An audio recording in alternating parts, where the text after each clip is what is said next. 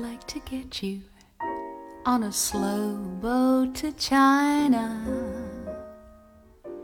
大家好，我是建筑师青山周平。嗯，我是来自日本的建筑师，现在住在北京。嗯，今天正好来到上海出差，所以我想讲一下，也是二十年前从上海开始的一年的旅行的故事。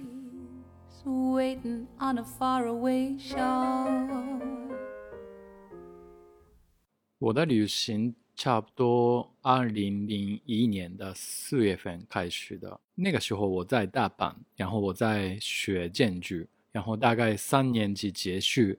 快要四年级的时候，是我是学一年了。前三年和最后一年，其实。学习的态度或者面对建筑的态度完全不一样。那最后一年是你要自己想问题，自己找一个自己感兴趣的一个话题，你自己要做自己的建筑。所以我决定去学一年，去其他的国家旅旅行一年，然后看看最后一年四年级的时候想要做什么样的毕业设计，什么样的毕业论文。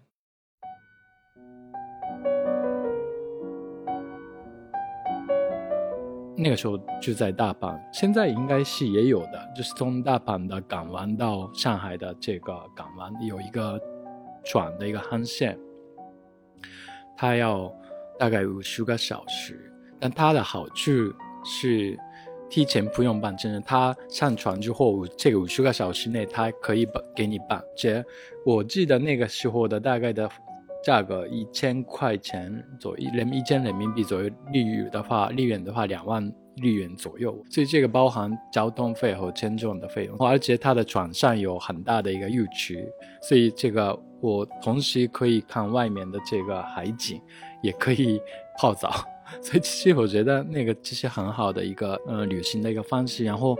五十个小时之后，其实慢慢首先开始。海的颜色开始变化，就是外面的海的颜色都是蓝色或者黑黑黑蓝、深蓝这样的一个颜色。那越来越接近上海的时候，它的颜色变成黄色，就是沙沙的颜色。那这个就很有一个感觉。然后慢慢开始看到各种港湾的一些工业的设施，那些运货的、运集装箱的那些东西啊，很大很大的船啊，就慢慢看到这个，然后。又慢慢开始看到上海的一个城市，然后最后最后到浦东的稍微往北一点的一个地方，我不知道现在有没有。其实我们平时是飞机的话，可能两个小时左右，上海到大阪其实很近，就是一下子就到了，而且直接到这个虹桥或者直接到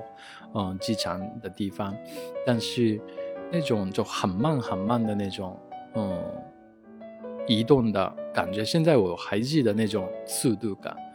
那个速度感，我觉得还是特别难得的。现在的社会中，我们没有办法享受那种 那种速度，就很慢很慢，慢慢的进上海那样的感受，我觉得还是现在特别还是印象比较深刻的一个过程。整个来讲，就是一年的时间，从上海开始，然后一年之后回到上海，然后再用同样的船，然后回到大阪，这是整个一年的时间的一个安排嘛。但其他的都没有安排，所以就是一从上海开始往西走，然后大概是按丝绸之路的这个线走去西新疆，然后喀什，喀什应该是。中国最西边的一个一个地方嘛，然后到喀什之后再回来，然后再回来之后去西藏，因为我后面想做想去印度那边，所以我我决定从西藏穿过尼泊尔去印度这样的一个路线。那个时候我是没有办法讲中文嘛，所以一般来说我都是带。笔和带本子，然后每次都要跟当地的中国人沟通的时候都要写字的，因为我写字写汉字的时候，他们都可以听得懂。就是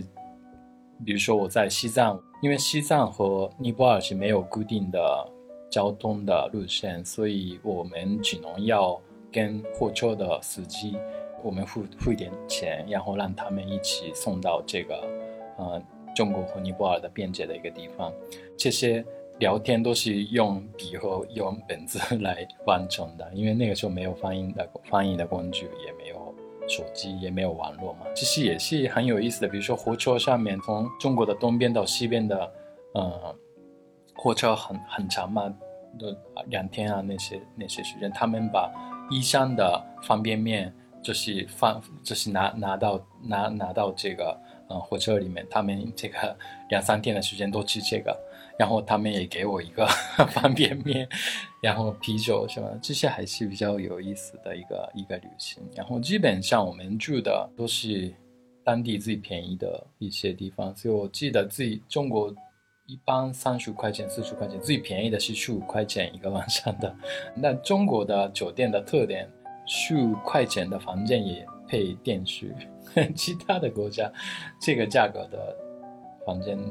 或者都没有电视，其实是比较 有意思。其实也有很多日本人在这样旅行，所以有有些人是从东边来，有些是从西边来，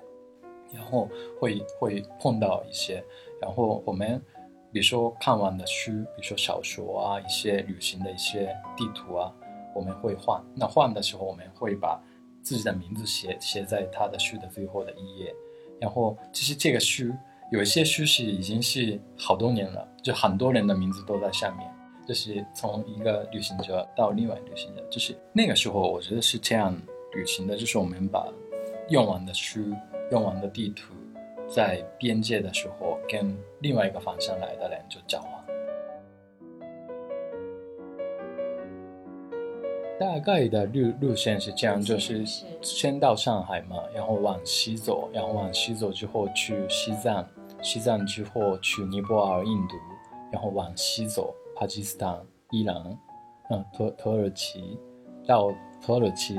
就可以选择往再往西走就欧洲了，或者往南走就中东。我选择往南走，就是往经过希希腊、呃叙利亚。约旦、以色列、埃及，然后埃及是比较比较关键的地方，因为埃及往西走是是什么来着？是阿尔及利亚还是什么？就是它是利比亚或者或者阿尔及利亚，它是当时现在我不知道，但当时是没办法通经过的一个地方。往南走也是四，应该是四档，是很难啊很难过去的地方，所以这是我只能选择飞到摩洛哥。因为他没有办法去别的地方，所以我是用飞机飞到摩洛哥，然后摩洛哥一圈一圈，然后摩洛哥摩洛哥往北走就欧洲了，然后到到西班牙，然后就是嗯欧洲是比较方便，就是就是随便走，然后带到北欧，然后北欧之后去埃斯埃斯托尼亚，然后俄罗斯，然后就差不多中国的邻居了，然后莫斯科。莫斯莫斯科到北京有一个火车的一个线嘛，就是要需要七天的时间，然后就是，所以我觉得这个是感觉一年的时间的一年的旅行的最后的总结，可能这个一个星期的时间是挺好的，所以我就选了这个火车，然后从莫斯科到北京，就是要用几天的时间回到中国，然后北京到上海，然后上海又。坐了那个五十个小时的船，然后到大阪，是这个是整个的一个，大概是二十五个国家，多少城市我不知道，反正就是整整整一年二十五个五个国家这样的一个路线旅行当中会看到完全不一样的生活方式嘛？比如说我之前是都在日本，那我在日本的时候，觉得。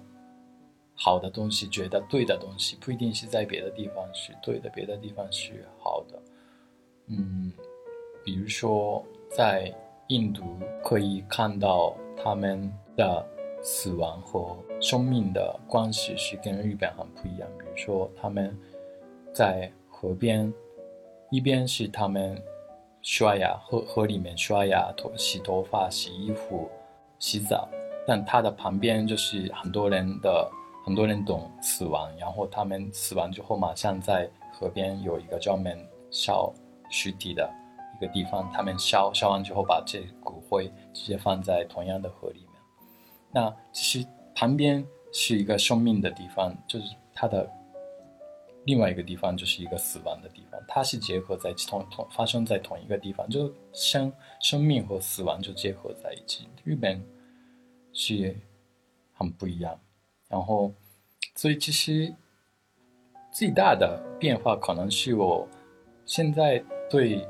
我现在看任何的东西的时候，我觉得这个是只是我的。看法的而已，只是很多有可能的看法的其中一个而已。我其实我现在其实很少有特别特别喜欢的东西，特别特别讨厌的东西。我比较任何的东西比较中性的一个态度，因为我在这个一整个一年的时间看到的东西是很不一样，很不一样。每个地方的生活方式其实都是有道理的，他们的东西虽然跟我很不一样，但是他有他的道理，我有我有。的道理，所以现在我看到很多东西，其实是觉得是临时的东西。比如说，我们现在上海，我们现在这样生活的，我们现在住在这样的房间里面，我们也是这样的一个生活方式。那这个其实是一种现在的时代当中在这里发生的临时的一个状态，不一定是另外一个地方、另外一个时代是不一定是这样子的嘛。所以。其实这个是我觉得还是特别基本的建筑师思考新的建筑也好，新的生活也好，是新的设计也好，这个时候的一个基本的一个思维方式吧，就是我们都会怀疑现在的情况，我们希望打破这个东西，因为它是一个临时的一个东西。我觉得旅行给我的，就是我们不一定是需要。花一年的时间去别的国家去旅行，我觉得我们可以在自己生活的城市当中，或者我们的日常生活当中，可以有旅行的状态。那对我来讲，我在北京十三年，其实已经很习惯在北京生活。但我觉得也是感觉还是旅行当中。然后我在平时的生活当中，在胡同里面可以看到另一种生活的状态，跟我们平时在。另外一个地方看到的完全不一样的一种生活的细节，那这个时候其实也是一种旅行的状态。我是觉得我需要这种状态，然后，哦，为什么我一直住在北京？我一直住在北京的胡同里面，其实是一种希望保持这种旅行的状态，不稳定的状态，就是对外面的事情一直保持新鲜的好奇心的。感觉我们，比如说我们一个人去国外旅行的时候，我会对外的事情特特别好奇，特别好奇，哎，为什么是这样？哎，为什么是这样？为什么这跟中国不一样？哎，这个是什么？这个是我觉得特别好的状态嘛。我希望自己的日常生活当中，我自己在北京的状态也是这样的一个状态。所以对我来讲，虽然现在已经很长时间了，但是也是另外一个国家。也不是因为我是日本人，那其实在中国生活其实有一定的这样的嗯旅行的一个状态的一个东西。其实我对我来讲，这是很重要。